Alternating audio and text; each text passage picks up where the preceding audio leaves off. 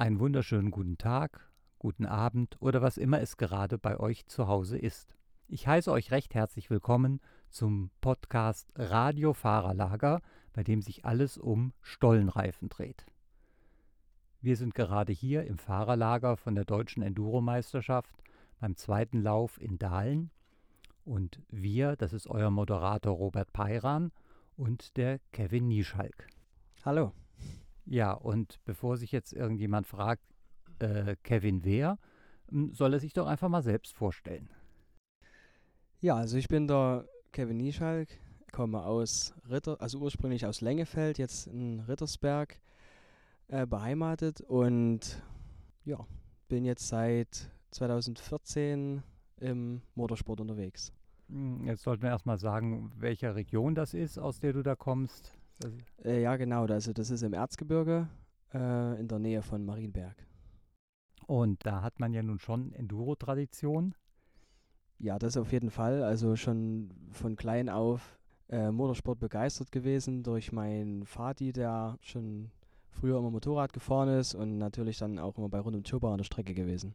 Ach so, und du wahrscheinlich auch mit dabei und ja mittlerweile nicht nur an der Strecke mit dabei, sondern auch selbst aktiv gefahren. Und weil du eben sagst, ja, ich bin schon mal Enduro gefahren, müsste man vielleicht auch sagen, du warst mal Meister bei den Junioren und, nee, Vizemeister bei den Junioren. Vizemeister, genau, du ja. Du warst schon mal Vizemeister bei den Junioren ja. und Pokalsieger. Mhm. Das war welches Jahr? Äh, 2017, also nicht Pokalsieger vom B-Championat, sondern nur von der E1B. Pokalsieger ist, glaube ich, damals der Florian Görner geworden. Ja, das war mein erstes Jahr eigentlich richtig offiziell im Enduro-Sport. Also vorher bin ich nur, was heißt nur, äh, SOC gefahren und solche regionalen Meisterschaften. Und genau 2016 war das dann in Schopau mein erstes richtiges, klassisches Enduro. Und dann 2017 quasi das erste Mal in der Meisterschaft gestartet und das lief halt richtig gut und konnte dann am Ende des Jahres halt auch die Klasse E1B gewinnen.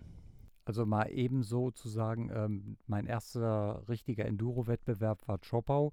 Ist das nicht ein Kulturschock? Also ich meine, hallo, das ist ja nun äh, für alle Leute, die ich so in Deutschland kenne, wenn ich denen erzähle Chopau, dann sagen die alle, oh geil, da will ich auch unbedingt mal gefahren haben und mindestens eine Runde geschafft. Aber wir reden ja jetzt hier nicht nur von einer Runde geschafft, sondern gut in Wertung und weit vorne.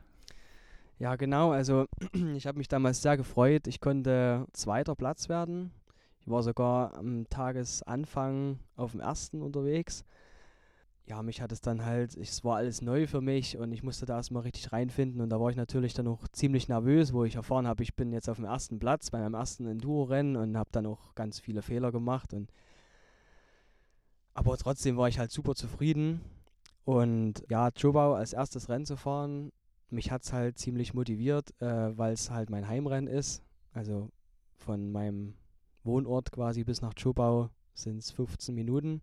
Und weil ich halt als Kind schon immer sehr begeistert an der Strecke mit gestanden habe und ja, mich halt auch dadurch schon so ein bisschen gut auskannte und an manchen Stellen, was vielleicht auch nur, nur Etappe war, wusste ich schon ungefähr, wie in den Jahren zuvor immer die anderen A-Lizenzfahrer, auf die man da halt hochgeschaut hat, immer lang gefahren sind und da hat man sich dann versucht, so ein bisschen zu orientieren und weil es halt auch äh, das Heimatgelände quasi ist, ähm, und auch der Boden, war das halt für mich normal, sag ich mal.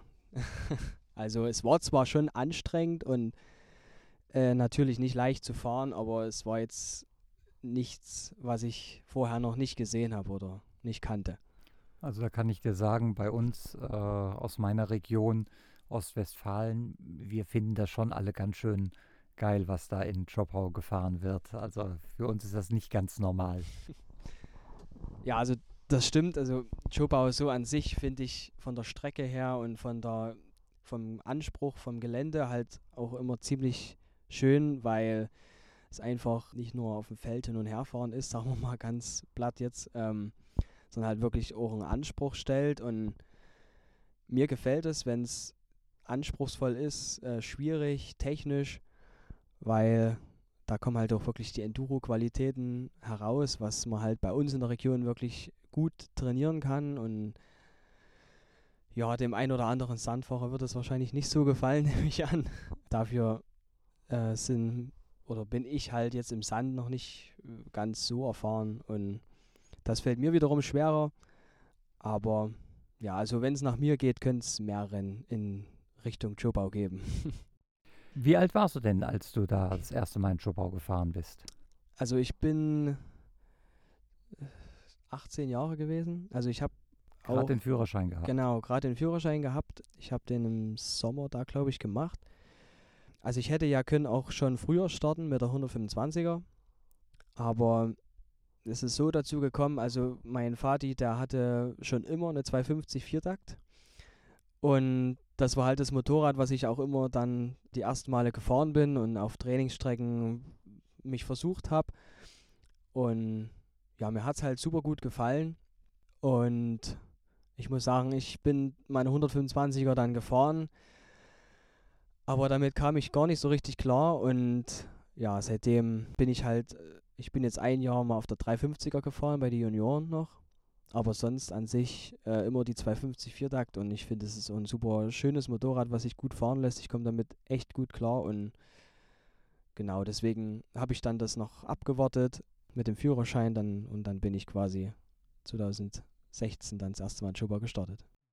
Das heißt, du hast die ganze Zeit schon tatsächlich in den Startlöchern gestanden und gesagt, jetzt muss ich bald meinen Führerschein machen, damit ich endlich richtiges Enduro fahren kann. Also es war jetzt nicht, dass du sagst, dass, oh, ich fahre jetzt Dropout, das ist gut gewesen, jetzt überlege ich mir, die Meisterschaft zu fahren, sondern es war schon vorher klar. Genau, also das war auf jeden Fall schon vorher klar, dass ich auf jeden Fall ähm, die deutsche Enduro-Meisterschaft mal fahren will. Ähm, ich habe ja 2014 angefangen, überhaupt so Rennen zu fahren. Ja, genau, also 2014 halt so regionale Rennen. Und dadurch halt hat man auch schon so ein bisschen das, die Fahrtechnik äh, vielleicht gekriegt. Jetzt kommen wir zu deinem allerersten Jahr. Warst du da schon beim KTM Sturm im Team? Äh, ja, weil meine Eltern bzw. mein Vati äh, hat schon immer beim Harald Sturm im Laden quasi seine Motorräder gekauft und die waren auch so schon immer familiär miteinander und befreundet. Und so bin ich dort quasi mit reingerutscht. Also ich habe Harald schon vorher immer gekannt. Ich war schon oft als Kind mit im Laden, habe mich auf die Motorräder gesetzt und war halt da schon immer be begeistert. Also kommt ja gar nichts anderes für dich quasi in Frage. Das ist auch sehr lustig. Aber äh, jetzt ist das Team Sturm ja schon ziemlich bekannt und auf ziemlich hohem Niveau. Und jetzt kommst du als B-Lizenzfahrer dahin. Wie ist das, wenn du da tatsächlich ja nun gemeinsam mit jemandem wie Andy Bayer, deutscher Meister in genau deiner Klasse fährst? Ja, also das ist auch ein Thema, das habe ich jetzt vor kurzem erst mit meiner Freundin, ist mir das eingefallen. Ähm, also es ist wirklich ziemlich cool, die Fahrer, auf die man quasi damals aufgeschaut hat und die damals an der Strecke angefeuert hat und gesagt hat, okay, jetzt im Fahrerlager hier, da ist gerade der und der vorbeigelaufen. Äh, jetzt halt quasi mit denen in der Klasse zu starten und äh, sich auch mit denen zu betteln, ist halt wirklich eine coole Sache und ja, also ich finde es halt echt spannend auch und cool, sich halt mit denen jetzt zu messen. Das ist das eine, sich zu messen, aber wie ist denn euer Kontakt im Team? Oder wie ist der Umgang miteinander? Kannst du sagen, ey, Andi, erzähl mal, was hast du da für eine Übersetzung jetzt drauf? Oder was für ein Stoßdämpfer oder was auch immer? Tauscht ihr euch da aus? Ja, das auf jeden Fall. Also mit dem Andi Bayer war ich jetzt auch immer viel trainieren. Wir haben uns viel äh, unterstützt gegenseitig, haben geguckt, wie fährt, wie fahre ich da, wie fährt er dort. Haben auch verschiedene Dinge immer probiert. Also das ist schon ein Ding quasi, was echt cool ist, wo man jetzt sagt, okay, früher hat man auf die Leute aufgeschaut, das waren so die Idole und jetzt tauscht man sich damit äh, mit den Leuten aus und die fragen einen auch so manchmal nach einem Tipp, äh, wie machst du das vielleicht? Und das ist halt schon echt eine coole Sache. Jetzt bist du natürlich kein Werksfahrer, sondern wahrscheinlich hast du dein Motorrad ganz normal gekauft, wie die meisten anderen auch. Und wartest du das selbst? Ja, also die ganze Wartungsgeschichte am Motorrad mache ich alles alleine. Also ich habe da auch niemanden, sage ich jetzt, der mich halt groß dabei unterstützt, jetzt außer, außer mein Team. Ähm, aber sonst, also gerade wenn man zu Trainings fährt oder auch die Rennvorbereitung, das mache ich alles selbst alleine in meiner Garage, ja. Hast du eine Ausbildung als Kfz-Mechaniker oder so? Nee, das nicht. Also da gibt es auch schon viele Sachen, die jetzt, äh, die man nicht selber, die ich nicht selber auf der Reihe kriege, sag ich mal. Allerdings halt einfach aus dem Grund, weil man es halt nicht gelernt hat.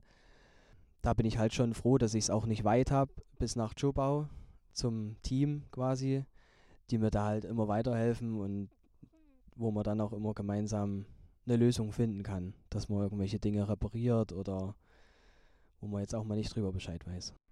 Ja, das ist schon mal gut, wenn man so einen Rückhalt hat und eben diese räumliche Nähe, die ist ja nun tatsächlich nicht zu bezahlen, weil das macht man ja alles neben der Arbeit. Als was gehst du zur Arbeit? Also, wo ich angefangen habe, war ich noch als Koch tätig. Hab, ähm, also ich habe die Lehre gemacht, äh, habe die auch abgeschlossen. Und ja, dann habe ich aber halt mit der Arbeitsstelle, wo ich dann war, man musste halt viel Wochenende arbeiten. Und wir haben das immer ganz gut hingekriegt, sag ich mal, das auch zu vereinbaren, aber es war halt immer nicht so hundertprozentig. Mir hat es schon Spaß gemacht, die Arbeit. Aber wie gesagt, also ich habe dann nach meiner Lehre doch nochmal überlegt, okay, was gibt es vielleicht noch für Möglichkeiten? Und dann habe ich übergangsweise bin ich in ein FSJ, also in ein freiwillig, freiwilliges soziales Jahr gerutscht, um überhaupt erstmal was zu haben, weil ich sonst ein bisschen in der Luft gehangen hätte. Und da habe ich quasi das in einem Kindergarten gemacht. Und ja, dadurch hat mir das gezeigt, wie viel Spaß das machen kann, mit Kindern zu arbeiten. Und da habe ich dann das zu Ende gemacht, das FSJ, was ich eigentlich erst gar nicht geplant habe. Das sollte ja nur, wie gesagt, eine Übergangslösung sein. Und dann habe ich die Lehre begonnen und bin jetzt quasi im letzten Jahr.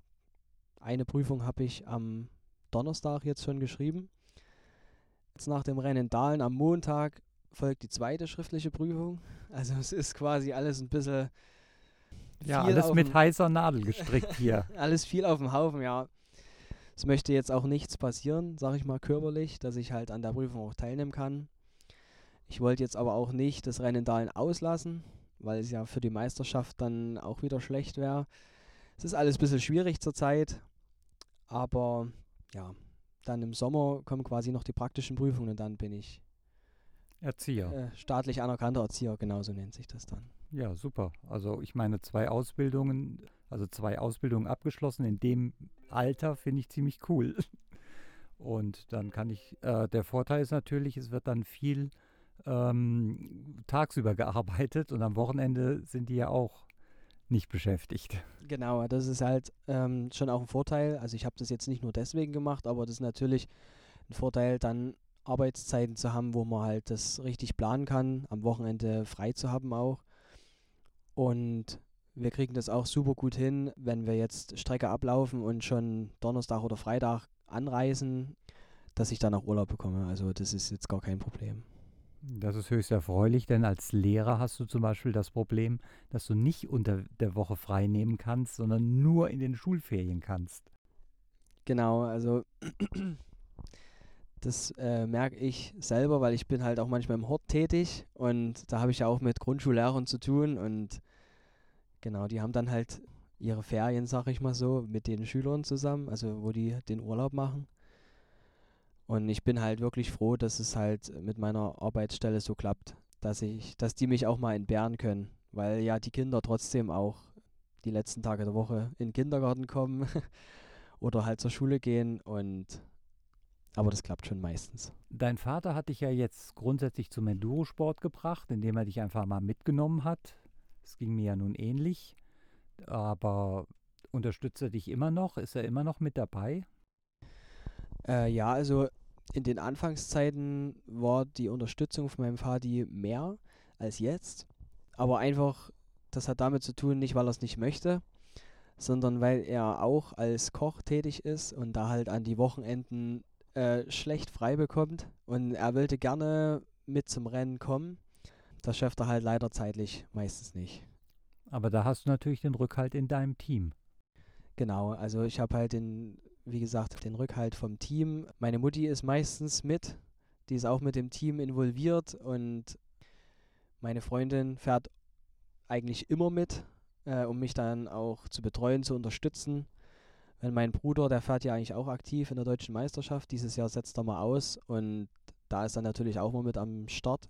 Betreut mich, zeigt mir Spuren in der Sonderprüfung und das ist schon richtig cool, dass man halt dann auch darauf vertrauen kann, auf die Leute, die hinter einem stehen, dass man halt nicht alleine dasteht und sich in schwierigen Passagen halt auch darauf verlassen kann, dass einem eine gute Spur angezeigt wird. Das ist natürlich sehr gut. Und was hat dir denn sportlich so vor? Das heißt, wo siehst du dich in der deutschen Meisterschaft? Also, ich wollte ja, wo ich, ich bin jetzt, glaube ich, drei Jahren bei den Junioren gefahren da stand ich ja zweimal kurz vor dem Juniorentitel, wollte den eigentlich gerne gewinnen, war halt immer ein bisschen blöd gelaufen, dass es äh, manchmal auch sehr knapp war. Ähm, letztes Jahr war ja mein erstes Jahr in der E1 und da habe ich mir von Anfang an eigentlich nicht so viel vorgenommen, also Top 5 habe ich mir vorgenommen. Ja, das hat ja ähm, gut geklappt. Das hat gut geklappt, also ich bin Dritter geworden, ganz knapp am Vizemeister vorbei.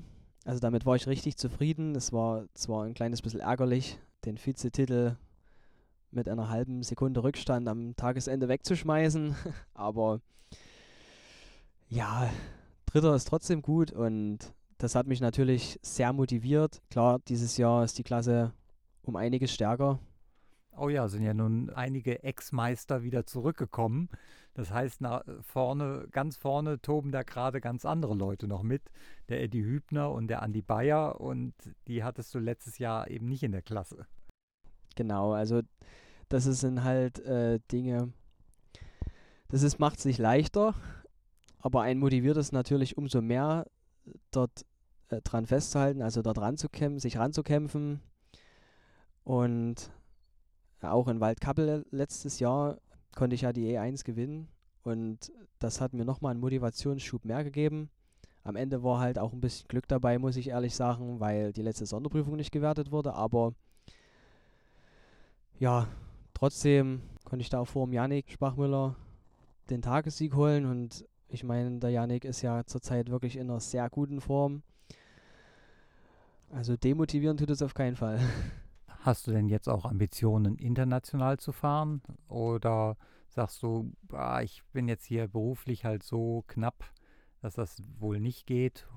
Oder möchtest du vielleicht lieber Hard-Enduro fahren, weil du hast ja gesagt vorhin, oh, es könnten mehr so Läufe sein wie Chopau, weil da mehr Enduro gefordert wird? Ja, also erstmal zum Internationalen. Also ich bin in Tschechien schon mal einen WM-Lauf mitgefahren das hat mir auch richtig Spaß gemacht, also auch von der Strecke her. Es war zwar anspruchsvoll, aber so die Kombination aus Extremtest, Enduro-Test und Cross-Test finde ich halt sehr schön. Es ist abwechslungsreich. Aber wie schon gesagt, ist es halt nicht so leicht, das mit der Arbeit zu kombinieren. Erstens mit dem Urlaub, weil ja der schon großteils für die deutsche Meisterschaft drauf geht. Also da müsste ich halt sagen, ich fahre jetzt keine deutsche Meisterschaft und fahre dafür international. Ähm, es ist so, dass ich halt versuche oder versuchen will, die Läufe, die jetzt mal nicht so weit weg sind, gerade in Tschechien, äh, WM-Läufe oder EM-Läufe, äh, da mitzufahren. Auch jetzt in Schobau, 2017 bei der WM in Schobau, habe ich halt nur neben der Strecke gestanden. Aber wenn jetzt der WM-Lauf stattfindet in Schobau dieses Jahr, will ich auf jeden Fall dabei sein.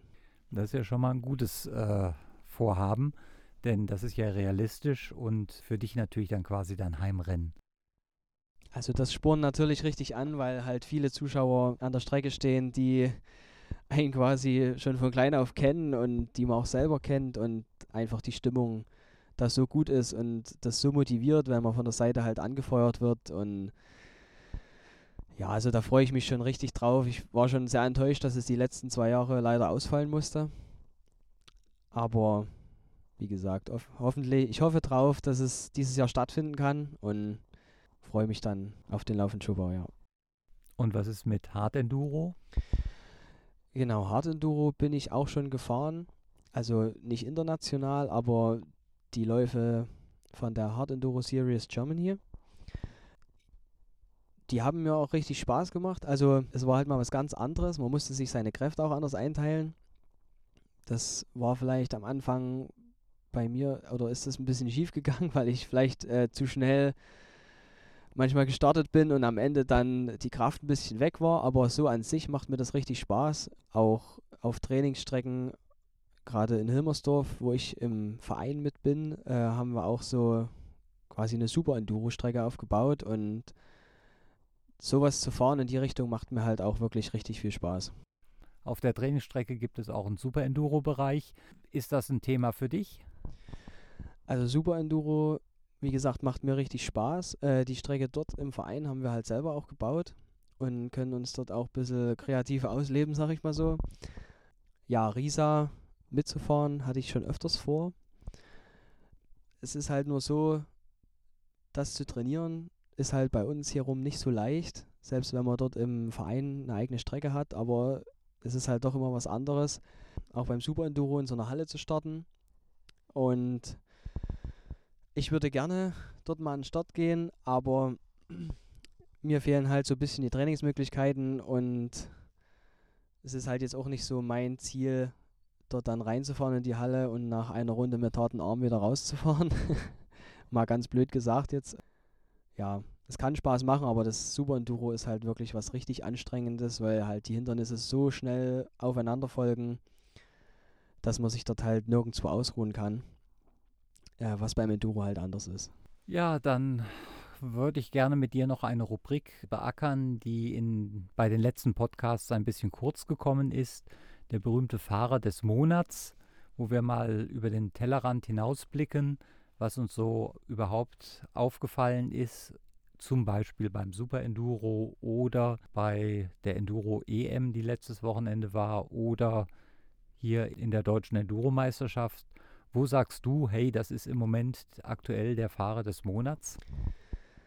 Also das ist immer wirklich schwierig zu sagen, weil es gibt in vielen Bereichen echt gute Fahrer und Starter. Weil wir gerade beim Thema Super Enduro waren, also der Billy Bolt ist ja dieses jetzt in der letzten Runde oder dieses Jahr Super Enduro Weltmeister geworden.